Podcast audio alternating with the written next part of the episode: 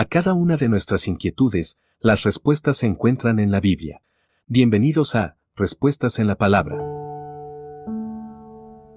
Gloriosa vida futura. Pese a los grandes avances que se ha dado en el mundo con respecto a la igualdad y los derechos humanos, en algunos países todavía no existe la libertad de culto. En estos países, los cristianos por su fe en el unigénito Hijo de Dios enfrentan presiones tan severas como las de los primeros seguidores de Cristo.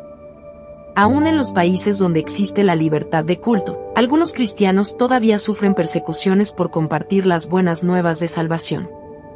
Ningún sufrimiento que padezca el creyente podrá compararse al gran precio que Cristo Jesús pagó para darle la salvación. Los sufrimientos que padecemos en el presente por causa del Evangelio aquí en la tierra son insignificantes si los comparamos con la gloriosa vida que Dios nos dará junto a Él en el reino de los cielos. En aquel día glorioso cuando estemos en su presencia, nos reconocerá en público ante su corte celestial, y nuestro Salvador, coronará nuestra frente con la corona de vida que nos ha prometido. Romanos capítulo 8 versículo 18 Envíenos sus sugerencias y comentarios a nuestro correo electrónico ministerio.jesusislife.net.